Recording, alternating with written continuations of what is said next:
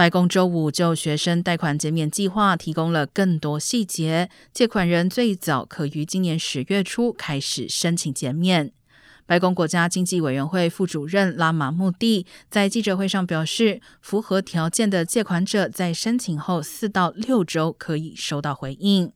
拉马穆蒂并且建议在十一月十五号之前提出申请，以便在今年十二月三十一号之前得到减免。